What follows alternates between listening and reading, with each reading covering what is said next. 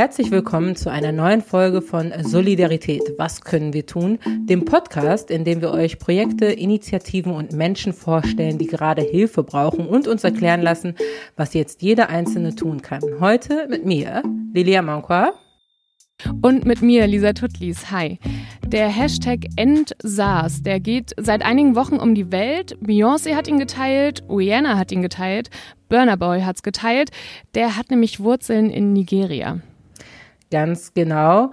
Und manche von euch haben sich sicher schon gefragt, dieser Hashtag, der hat nichts mit Corona zu tun. Was ist das denn überhaupt?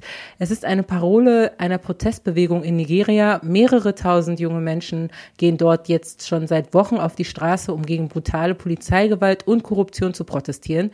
Hier in Deutschland hat man in der Presse relativ wenig davon mitbekommen. Wir hatten ja die US-Wahlen und Corona.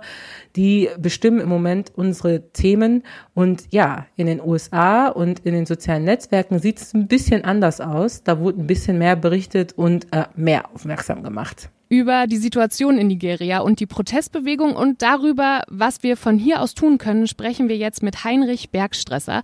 Er ist freier Journalist und hat ein Buch über Nigeria geschrieben. Nigeria, Macht und Ohnmacht am Golf von Guinea heißt das. Hallo, Herr Bergstresser. Ja, schönen guten Tag. Vielleicht sollten wir ganz von vorne einmal anfangen. Wenn man SARS hört, dann denkt man zunächst an die Krankheit. Aber was ist denn SARS in Nigeria? Ja, in Nigeria ist es eine Spezialpolizeieinheit, die jetzt erstmal aufgelöst worden ist, aber jedenfalls eine äh, brutale für, für ihre Brutalität bekannte Sondereinheit, die nach Bedarf, je nach äh, Lage und äh, nach Auftragslage und sozialer Lage, äh, sozusagen die Drecksarbeit für die Herrschenden macht und da auch keinerlei Hemmungen hat, über Leichen zu gehen. Also dieses, diese Spezialeinheit ist berühmt berüchtigt oder war berühmt berüchtigt, aber jetzt hat sich die Lage etwas verändert. Ob es sich grundsätzlich ändert, das bleibt erstmal noch abzuwarten. Nun ist Nigeria das bevölkerungsreichste Land dort in Westafrika und auch das größte Land. Was heißt das für die Region, wenn ja dort diese Proteste stattfinden? Also ich muss vorausschicken, die Proteste in diesem Land, was ja relativ groß ist, jedenfalls verglichen mit der Bundesrepublik, so knapp eine Million Quadratkilometer, aber natürlich mit einer Riesenbevölkerung von etwa 200 Millionen. Das heißt also, jeder fünfte oder sechste Afrikaner ist ein Nigerianer.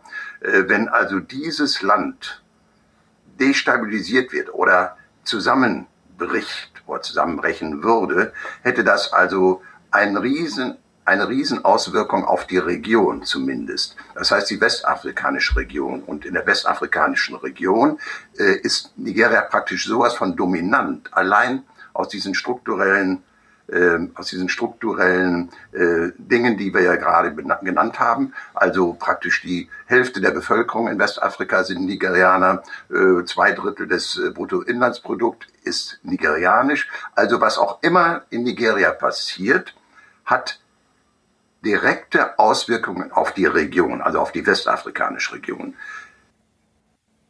Sie haben jetzt die brutale Lage und die brutalen Machthaber angesprochen. Ähm, vielleicht können wir da noch mal weiter ansetzen. Wie hat dann die Regierung quasi zu dieser Eskalation der Proteste oder insgesamt dieser Eskalation beigetragen? Naja, dies hat natürlich wie so viel, wie so häufig haben solche Proteste eine lange Vorgeschichte. Das wäre jetzt auch zu viel, das jetzt im Einzelnen darzulegen. Aber wir müssen uns vorstellen, dieses Land steht seit Jahrzehnten im Ausnahmezustand. Zwar nicht offiziell, aber de facto. Das heißt also, wenn Sie die Landkarte sich anschauen täten und, und äh, ziehen Achsen vom Nordosten, vom Tschadsee bis nach Lagos und im Nordwesten von Sokoto bis nach Calabar im Südosten, dann können Sie schauen, wo Sie wollen. Sie können Quadrate äh, einbauen und können praktisch kaum ein Quadrat finden, wo nicht tiefe Krisen, Wirtschaftskrise, Armut, Gewalt äh, an der Tagesordnung sind. Das heißt, im Grunde genommen, wenn ich das zusammenfassen würde, äh, oder ich möchte das so zusammenfassen, äh, dieses Land wird bestimmt durch eine Gewaltindustrie und eine Gewaltkultur. Und das von Top to bottom. Also das ist sozusagen das Tragische daran. Und äh, es gab mal Zeiten, da war es relativ ruhig in, in der Nordregion, in den äh, islamischen Nordregionen. Das ist aber lange vorbei. Und das heißt also, egal wo Sie hinschauen, Sie stolpern permanent über extreme Situationen, über extreme Bedingungen. Und das wiederum spiegelt etwa auch so die Herrschafts- Form, das Herrschaftssystem wieder. Und dieses Herrschaftssystem, egal wer an der Regierung war, ob Militärs, äh, ob gewählte Regierungen, ob dieser äh, gewählte Präsident, ähm, ganz gleich, die Strukturen sind alle ähnlich geblieben. Das heißt also, äh, ich glaube sogar, dass in den letzten 20 Jahren seit Beginn der vierten Republik äh, die Gewalt äh, sukzessive zugenommen hat. Nämlich, wenn man sich vorstellt, der Umgang mit Freiheit ist immer extrem schwierig. Das merken wir bei uns mehr denn je, ne, wie schwierig es ist, es ist mit Freiheit umgehen zu können. Und dort ist es dann noch schwieriger. Das heißt also, in dem Moment, wo der Deckel vom Kessel genommen worden ist, vor gut 20 Jahren, hat sich etwas freigesetzt, was zum großen Teil auch Gewalt ist. Also freigesetzt Freiheit in, weiß ich, Ökonomie, Freiheit im, äh, in der Meinungsäußerung, äh, Freiheit der Medien und, und, und, aber auch Freiheit, Gewalt ausüben zu können gegen jedermann. Und das ist genau der entscheidende Punkt. Dieser Staat kann sein legitimes Gewaltmonopol nicht ausüben. Konnte er vorher nicht in den vordemokratischen Zeiten und er kann es jetzt auch nicht unter demokratischen Zeichen. Das heißt, wenn er das Gewaltmonopol nicht mal ansatzweise wahrnehmen kann, außer partiell, dass er dann eben brutal gegen Personen vorgeht, dann üben andere Gewalt aus. Und die, deswegen spreche ich von einer Gewaltkultur und Gewaltindustrie, die sich in Nigeria wie wohl kaum woanders in Afrika äh, breit gemacht hat, sozusagen zur, zur, ähm, äh, zum Gehen, zur Gen, äh, zum Gehen gehört, was Nigeria ausmacht. Und das ist eigentlich das Tragische und das Traurige. Nun, ähm, wenn man gerade die Eskalation, äh, die vor circa einem Monat da am Lekki Tollgate stattgefunden hat, sich anschaut, dann ist aber auch, finde ich, sehr auffällig, dass die äh, Regierung, wenn wir zum Beispiel jetzt auch gerade die Medien angesprochen haben, äh, wie sie es taten, ähm, dass die, wie die Regierung sich da verhält. Denn trotz der ganzen Bilder, Videos und auch Berichte, die es aus der Bevölkerung, aber eben auch von Journalisten und von Medien gab, die eben wirklich brutalste Gewalt an Menschen von Seiten der Polizei, beziehungsweise am Lecky Tollgate war es, glaube ich, sogar die Armee, ähm, zeigt, verneint die Regierung vor Kameras und überall, dass es diese Gewalt von Seiten des Staates oder von der SARS oder eben vor der Nach von der Nachfolgeorganisation, ähm, dass es die gegeben hat. Aber die klare, also es sind ja klare Beweise dafür vorhanden. Wie kann das sein? Also das was wir diesmal gesehen haben, hat natürlich auch viel mit den sozialen Medien zu tun, dass die sowas aufnehmen können. Also die digitale Revolution äh, ist ja nicht, hat ja nicht zur Demokratisierung beigetragen, sondern, sondern die Technik ist demokratisiert worden. Und so ist natürlich, sind Bilder um die Welt gegangen. Äh, das heißt aber nicht, dass es das nicht vorher auch gegeben hat. Die mhm. Unterschiede sind nur graduell. Wir sind betroffener weil wir die Bilder so praktisch so direkt gesehen haben. Oder Leute sprechen mit ihrem iPhone mit äh, ihren Freunden, Verwandten in New York, in London oder hier äh, irgendwo in Deutschland. Das heißt also, äh, die, die Transparenz ist deutlicher geworden. Die Transparenz über das, was dort abgegangen ist.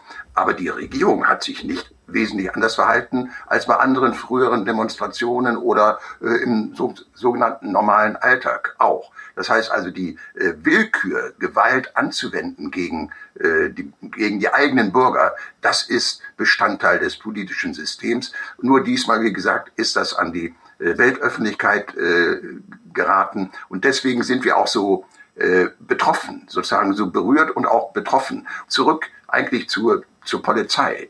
Das würde ich gern äh, nochmal etwas mhm. betonen. Weil ähm, ja. die Polizei müssen wir uns vorstellen als Täter und Opfer.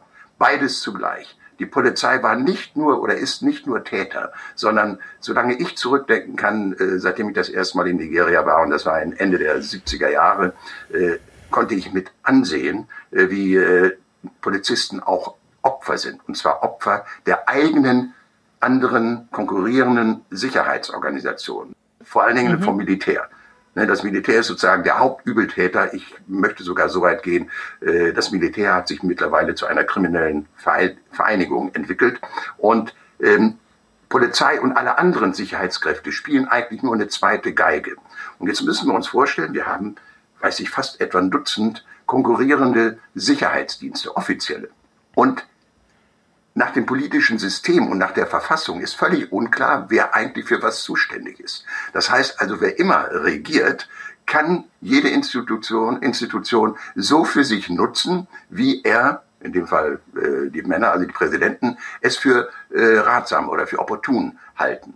Und so kommen eben auch extreme Verwerfungen ähm, zustande, wie zum Beispiel, dass sich hin und wieder äh, Soldaten und äh, Polizisten äh, Gefechte liefern. Das heißt also, in den letzten Jahren sind etliche Polizisten und etliche Soldaten äh, umgekommen bei äh, Unstimmigkeiten, bei irgendwelchen äh, Kontrollen und so weiter. Also verstehen Sie, das ist so die, die, das Spektrum, die Form dieser Polizei, die über einen längeren Zeitraum systematisch heruntergewirtschaftet und abgewirtschaftet wurde, hat einen Punkt erreicht, wo sie nicht nur nicht handlungsfähig ist, jedenfalls nicht handlungsfähig im Sinne zum Schutze, Schutze der Bürger, sondern sie können auch nichts äh, aus sich herausholen im Sinne von vernünftiger Bezahlung, vernünftige Ausrüstung. Somit bleibt ihnen nicht viel anderes übrig, als sich gelegentlich das zu holen,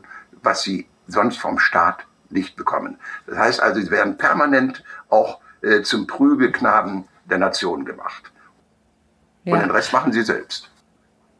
Ja, ich finde das sehr, sehr spannend, dass Sie das sagen, weil ähm, im Gegensatz zu anderen Protesten gegen Polizeigewalt wird in Nigeria ja nicht gefordert, die Polizei irgendwie zu defunden, wie es in den USA ist, sondern tatsächlich zu fanden. Also wenn man sich irgendwie anschaut, was äh, Aktivisten fordern, dann ist das ja mehr Geld für die Polizei. Und das ist tatsächlich ein sehr spannender Gegensatz zu dem, was eigentlich in allen anderen Ländern, wo gegen Polizeigewalt auf die Straße gegangen wird, gefordert wird. Also deswegen äh, finde ich, das ist ähm, ein sehr, sehr spannender Punkt. Das heißt, die Polizei ist sozusagen an der unteren Kette mit ihrer SARS, die dann eben korrupt werden, weil sie nicht vernünftig bezahlt werden und ähm, selber, wie Sie sagen, sowohl Täter als auch Opfer. Und da kommt noch eins hinzu.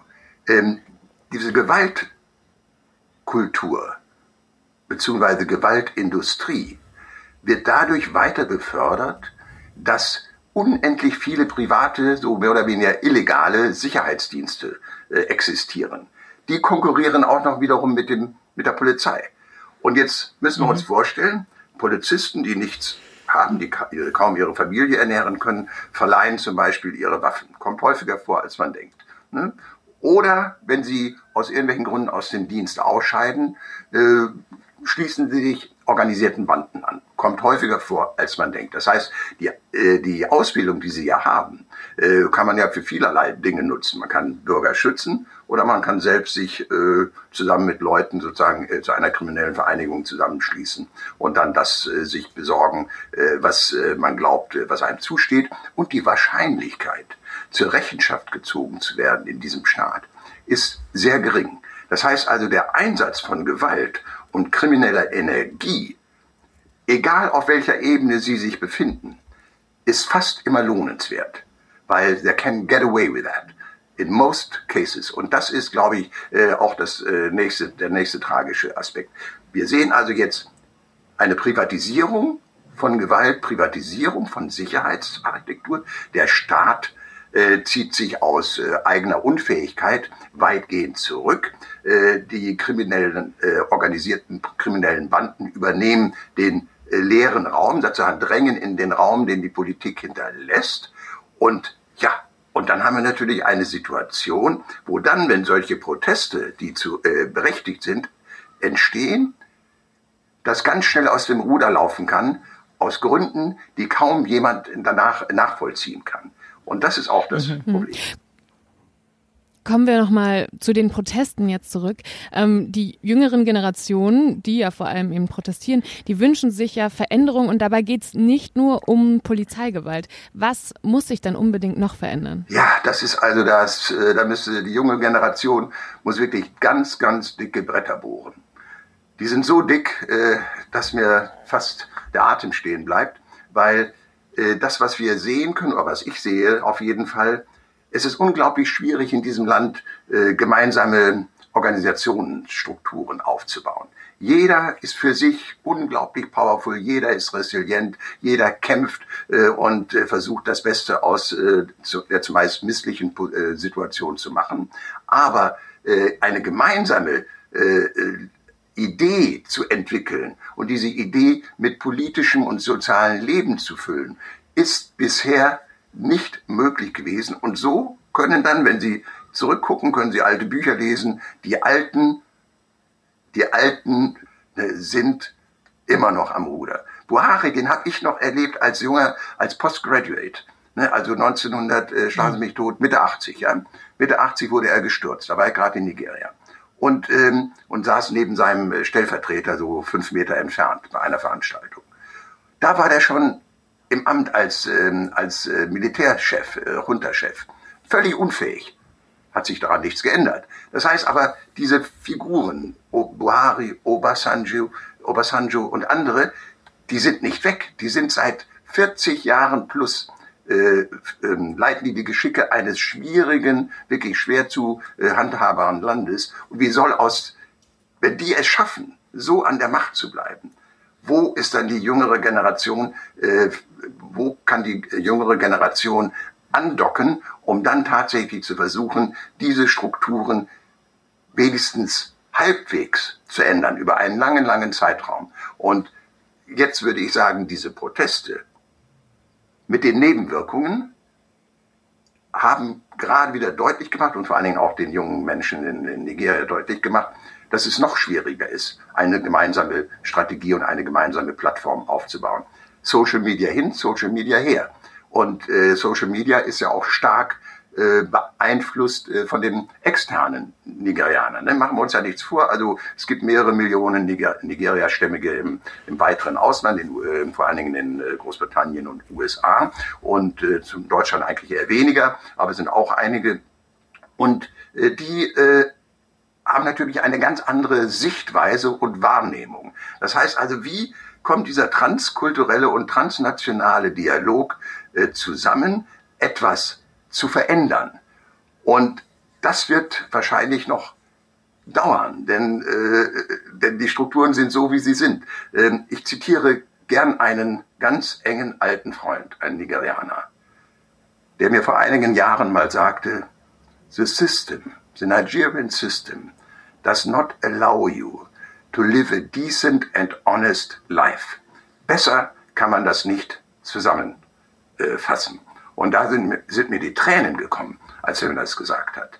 Und ähm, wenn ich das also ernst nehme und meine Beobachtung, Beobachtung über einen langen Zeitraum äh, bestätigt das nur. Das heißt also, dieser Kampf, dieser tägliche Kampf, den ich einfach nur bewundere und, und äh, äh, bewundere und trotzdem äh, sich nur wirklich im Schneckentempo Dinge ändern, Schne politisch ändern. Hm. Herr Bergstresser, das klingt alles ähm, ziemlich auswegslos. Trotzdem fragen wir ja in diesem Podcast immer ganz, ganz konkret, was können wir tun? Also was können wir wirklich jetzt von hier aus tun, um uns mit den Menschen in Nigeria, die dort eben protestieren, solidarisch zu zeigen. Ja, ihnen eine äh, weltweite Plattform zu geben. Das ist das Beste. Also eine Plattform zu geben, Sie und Ihre äh, Kollegin äh, und sagen, das Vernetzen, das Vernetzen und der Austausch von Ideen. Und zwar im Sinne von äh, nicht nur einfach so Ideen, so dahingesprochen, sondern tatsächlich konkrete Vorstellungen über das, was notwendig ist und was auch halbwegs realistisch ist, was man so nach und nach sukzessive ähm, äh, umsetzen kann. Äh, das ist, glaube ich, so der, der entscheidende Punkt. Und zugleich eben auch reinzuspeisen, also rein zu, äh, strahlen in die äh, Politik, also EU, Brüssel, äh, Berlin, äh, auch von ihrer Seite aus, dass sie also diese Plattformen, je, je äh, prominenter sie sind, desto eher wird es auch wahrgenommen. Äh, und dann können sie solche äh, äh, solche Dinge auf den Tisch legen und sagen und, und vor allen Dingen dranbleiben, dranbleiben. Und äh, das ist auch genau der Punkt, dass äh, die dortige junge Generation äh, weiß, dass sie nicht alleine stehen. Und und und mhm.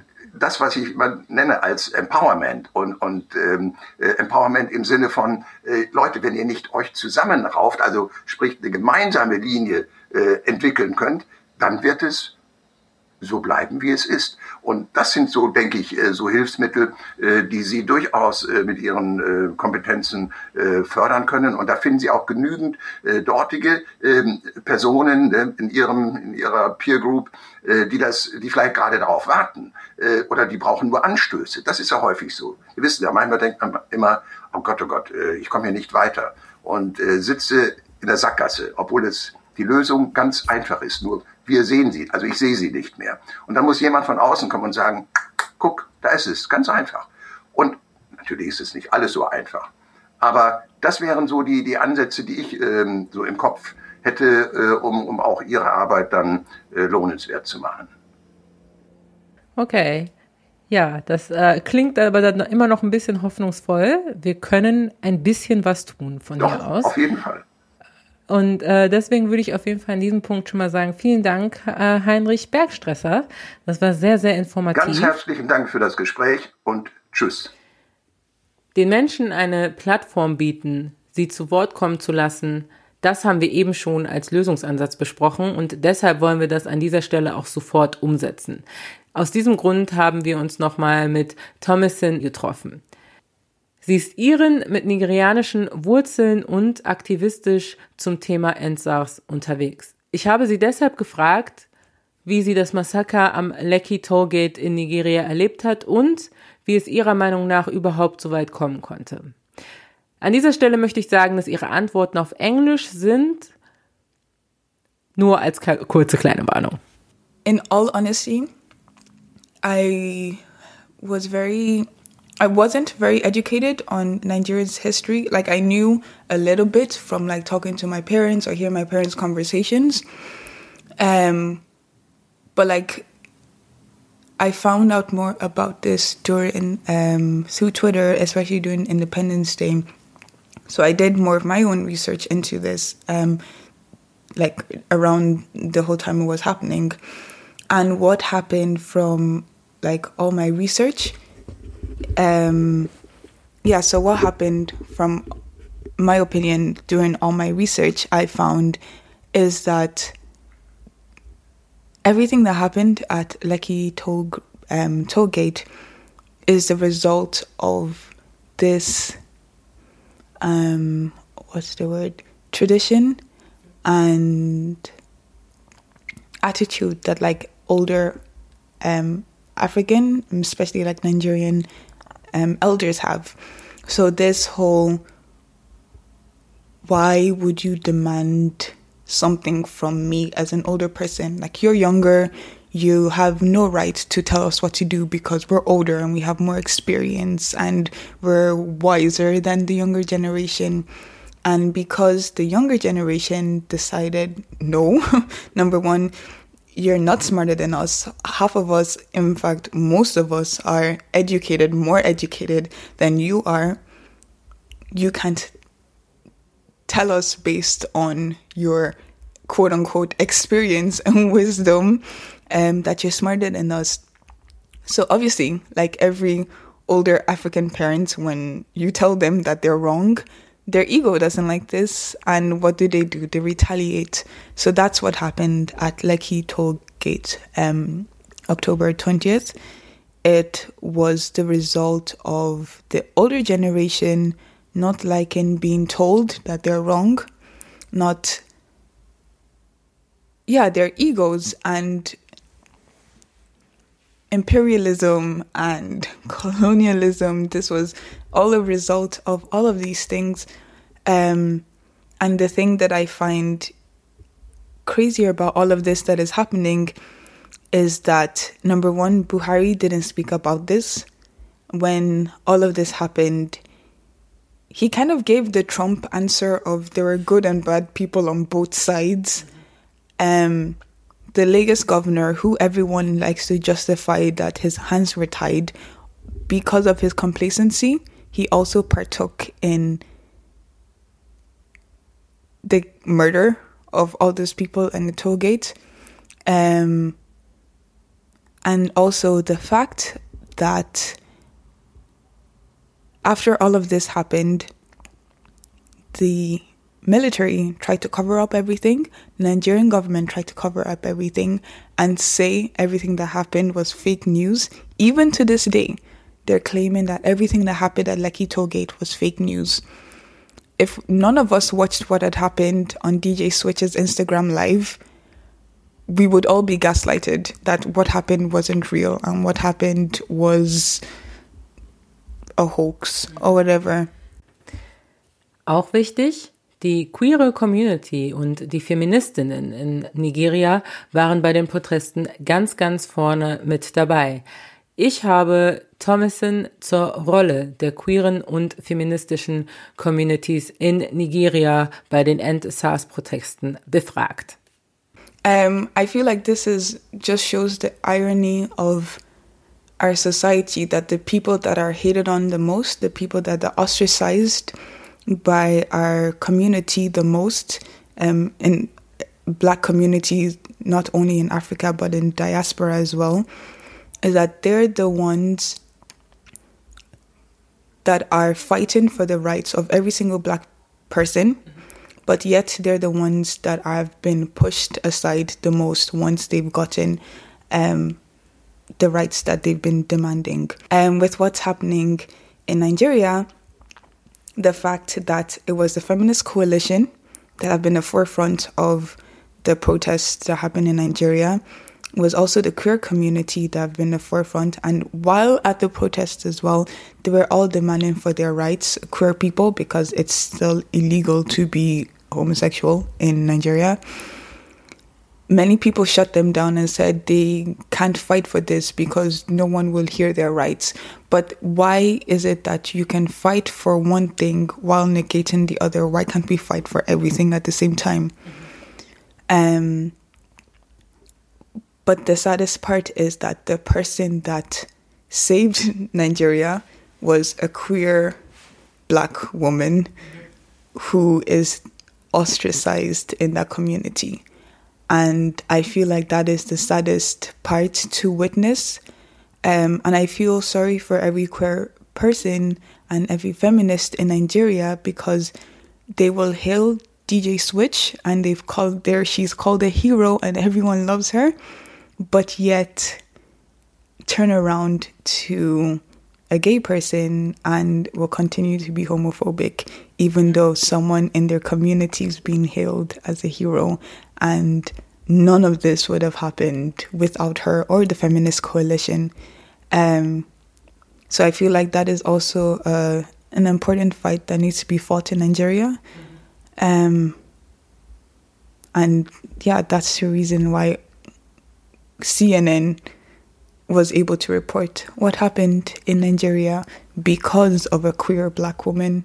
So, yeah. Und natürlich habe ich Thomason auch gefragt, was können wir tun? Was können wir hier aus Europa tun, um uns solidarisch mit den Protestierenden, mit den Menschen in Nigeria zu zeigen, die Veränderung möchten?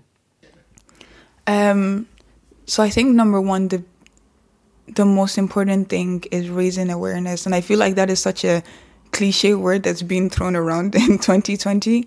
But if it wasn't for the awareness that was raised, I don't think news coverage would it wouldn't have gotten to CNN or BBC News or any of this Western media. Um, and that's why there's so much pressure now being put on. So I think even though we feel very useless, the most important thing I think we can do is just raising awareness, posting it on your Instagram stories, on Facebook, on Twitter. You may seem like what you're doing is useless, but honestly, none of this would have happened if it wasn't from the push of the diaspora. Um, also, from conversation with my mom, every Nigerian person that still have either dual citizenship or still have their Nigerian passport, you are still legally allowed to vote. So, um, in the 2023 elections that's happening out, we need to make sure that Buhari is not elected again as president because from the conversation we just had about how um, people back at home are so complacent with wicked leaders that everyone knows of Buhari's past as a military man. He staged a coup and he was a dictator in the 70s. There's a song by Fela Kuti against Buhari. Like everyone knows him for who he is. But yet the older generation will continue to vote him in because that's what they're used to. So I feel like us as a diaspora that still have dual citizenship, that still have our Nigerian passport, we can vote in Nigeria. So I feel like that is a more effective way as well. So educating yourself on the history of Nigeria. Netflix has a documentary on the African um, colony watching this, educating yourself, going on Wikipedia and finding out who Buhari is, because Wikipedia has all this information. Um, I think it's time for us to stop being complacent with our history, and just because we live in diaspora, that we're free from this. Like we're not at all. Um, because it's not fair that we're fighting against something over here when back at home our people are also suffering. So there's nowhere that we're safe, you know?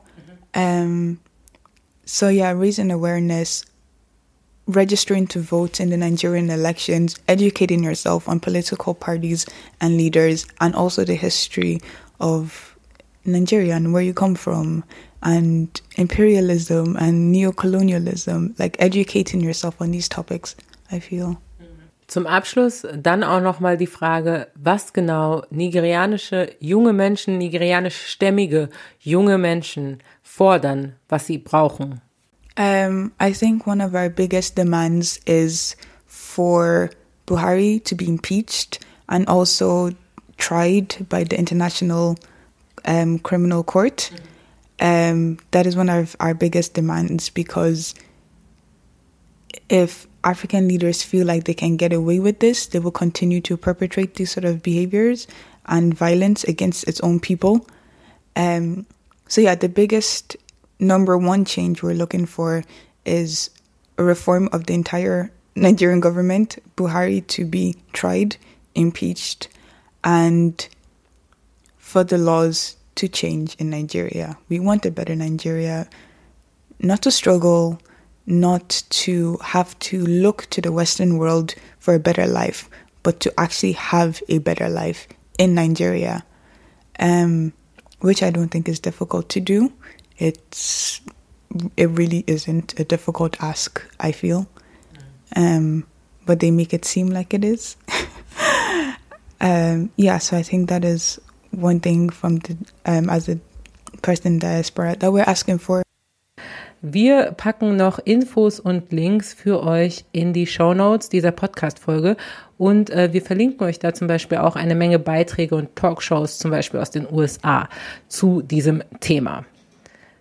Wenn ihr Anregungen für uns habt oder interessante Projekte kennt, Menschen, mit denen wir hier reden sollten, dann schreibt uns doch gerne eine Mail an solidaripod.gmail.com oder einfach eine Nachricht auf Instagram. Und falls ihr uns unterstützen wollt und damit natürlich auch alle Projekte, Bewegungen und Menschen, mit denen wir hier sprechen, dann abonniert doch gerne unseren Podcast auf Spotify, Deezer oder Apple Podcast und äh, lasst uns auch gerne eine Bewertung da.